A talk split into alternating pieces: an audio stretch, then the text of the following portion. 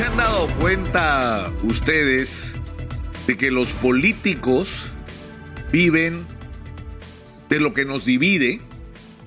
Es decir, su negocio es dividirnos. Su negocio es confrontar entre ellos sus supuestas diferencias, porque por lo general a la hora que llegan al gobierno, por la experiencia que hemos tenido en las últimas décadas, eh, lo que han hecho es administrar lo que encontraron y buscar la manera de forrarse. Es decir, la actividad política en el Perú, y es lamentable Exitosa. decirlo, es un camino corto para hacerse rico. Es un buen negocio ser político en el Perú. Pero el sentido de la política, de los fundadores, por ejemplo, de la política en el siglo XX, se perdieron completamente. Completamente. Es decir, ¿qué tienen que ver pues los, las pasiones y los ideales que inspiraron a un hombre como Ra- Víctor Raúl Aya de la Torre con lo que sus presuntos herederos hicieron cuando estuvieron en el gobierno? ¿Cuántos de ellos pasaron de ser modestos hombres de la clase media a tremendos billonarios? ¿Qué pasó con la inspiración de José Carlos Mariátegui y de los fundadores del socialismo peruano? Con las vergüenzas de la izquierda en los municipios y en los gobiernos regionales robando como cualquier derechista al que se pasaron criticando durante décadas, se vuelve a morir. Mariátegui, se vuelve a morir. Es decir, se perdió el sentido de los ideales, del pan con libertad, del país con justicia, de la igualdad. Y ocupó el espacio de la política otras cosas. Es decir, la política, insisto, es un negocio. Y el negocio está construido sobre la base de dividirnos para que tengamos que escoger entre ellos que lamentablemente son de lo peor. No son lo mejor que hay en la sociedad no es la gente más calificada, no es la gente más honesta, no es la gente más capaz, no es la gente que tiene ideas y sueños para conquistar o para convertir al Perú en algo diferente a lo que vivimos hoy. Entonces yo creo Exitosa. que una de las tareas que tenemos todos, sobre todo después de estos años, porque no han sido meses sino años tan dolorosos de división y de enfrentamiento entre peruanos, que a algunos además les interesa incentivar, ¿ah? ahí han cumplido un papel determinante en los medios de comunicación, el, Pe- el Perú está partido. Y hay gente que parece disfrutar de estimular ese odio entre peruanos lo disfrutan, gozan con eso, los estimulan, los excita el odio entre los peruanos. Y se sienten con el derecho a agraviar, a difamar, a decir cualquier cosa que se les ocurra con tal de hacerle daño a quien consideran enemigo. Y la pregunta es, ¿qué tal si empezamos a discutir y a encontrar aquello que nos une, no aquello que nos separa. ¿En qué podemos estar de acuerdo todos los peruanos? ¿Cómo vamos a hacer para construir todos juntos, más allá de las diferencias que podamos tener de cualquier índole, político, ideológico, religioso, el que quieran? De por quién votaste el 6 de junio del año pasado, no importa. ¿En qué podemos estar juntos? Entonces yo, yo me hago constantemente esta pregunta, es decir, ¿hay alguien que podría estar en desacuerdo de que hay que establecer mecanismos más eficaces para controlar la corrupción y el ejercicio del poder? Es decir, es posible que aceptemos, por ejemplo, ahora que se está discutiendo el tema del presidente Castillo y donde la discusión constitucional ha bajado a tierra. Hay un artículo 117 de la constitución del señor Alberto Fujimori del 93 que dice que si el presidente roba en el Perú, que si el presidente es corrupto, no lo puedes acusar. La constitución te lo impide. Exitosa. Es una cosa increíble. Tú puedes estar convencido y seguro de que el presidente está robando, es obvio, el presidente ha robado, puedes llegar a esa conclusión. No puedes hacer nada. Tienes que mirar el techo, hacerte el hasta que acabe su mandato.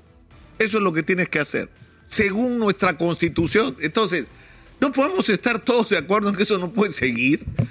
Es decir, que ese tipo de cosas tienen que cambiar, que los ciudadanos, que se supone somos los dueños del poder, deberíamos tener, aparte de ir y meter nuestro voto cada cuatro años para las autoridades municipales y regionales y cada cinco para el Parlamento y el gobierno, tener otros mecanismos para controlar a quienes hemos elegido, para decidir que si no están haciendo lo que tendrían que hacer, si no cumplen sus promesas, si nos traicionan o si nos roban, deberíamos tener mecanismos para echarlos. O sea, ¿quién no va a estar de acuerdo con eso? Por Dios, ¿quién sensato no va a estar de acuerdo con eso?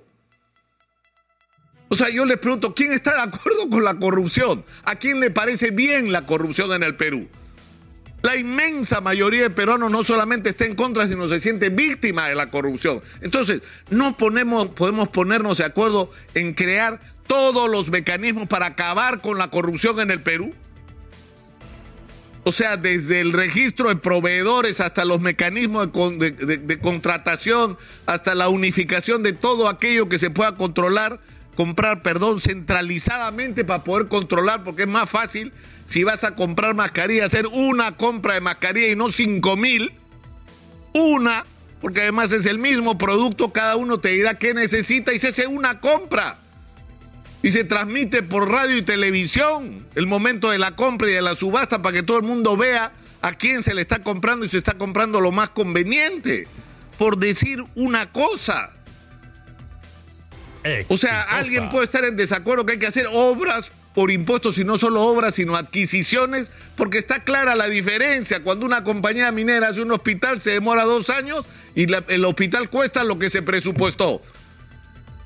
En general, cuando lo hace una entidad pública demora siete años, la obra está sin inaugurarse y cuesta tres veces más.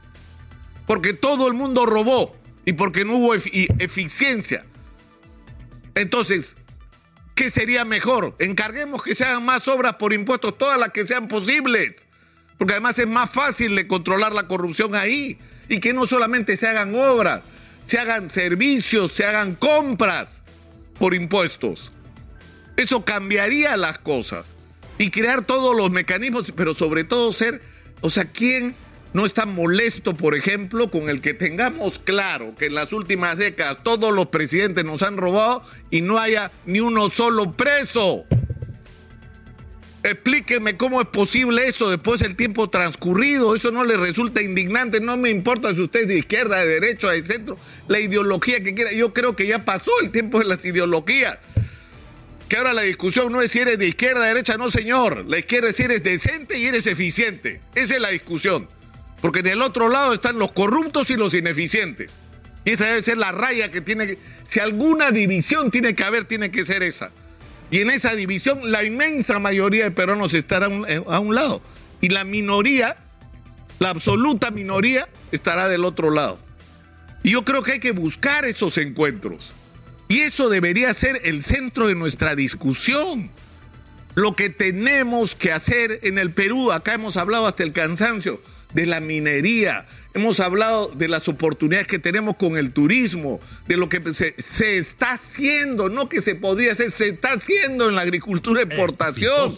Se ha abierto un camino que hay que multiplicar, porque somos importantes en el mundo como abastecedores de frutas, de hortalizas y de una serie de productos agrícolas, y no porque somos... Eh, no, los peruanos sudamericanos, no señor, porque ofrecemos productos de primerísima calidad. En California, que era el reino de la uva, se come uva peruana. ¿Por qué? Porque es buena. Y en algunos casos mejor que la de ellos. O sea, eso es lo que hemos logrado, eso es lo que hay que multiplicar. O sea, ¿quién puede estar en desacuerdo que hay que invertir un chorro de dinero en educación? O sea, no puede ser que... O sea, ¿quién está de acuerdo con que haya 130 mil, 140 mil soles en déficit de infraestructura? Estamos discutiendo si en los colegios hay baños, si los desagües funcionan, si hay luz eléctrica, cuando lo que deberíamos estar discutiendo es que nadie debería terminar el colegio sin ser un monstruo en computación, como se decía hace algunos años, y sin saber por lo menos un idioma más aparte del castellano, y el quechua que debería ser el inglés, que es en este momento el idioma universal. y tener algún tipo de calificación para el trabajo, es decir, no salir del colegio para vagar o para no tener oportunidades o para terminar arrastrado en, trabajos informales, en trabajos absolutamente precarios, pésimamente pagados o peor aún terminar en la delincuencia.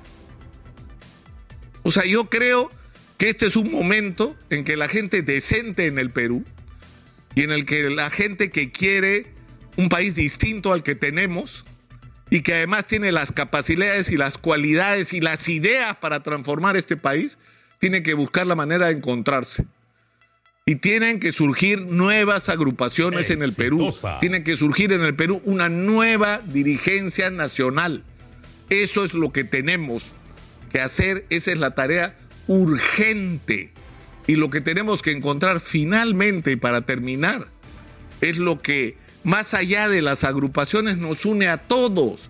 Porque si en algún momento logramos tener una constitución nueva, moderna, de acorde con los tiempos que estamos viviendo, sea una constitución que no sea producto de que un sector ideológico de la sociedad le impone sus ideas y sus puntos de vista a otro sector de la sociedad, sino que esa nueva constitución tendría que ser en todo caso, en el momento que haya las condiciones para que esta discusión se produzca, el resumen de lo que son nuestros sueños comunes y de lo que son las reglas de juego que todos aceptamos en común como las que van a regir nuestras vidas de aquí para 200 años, no de aquí al próximo gobierno. Vale la pena soñar, como decía ese programa de televisión.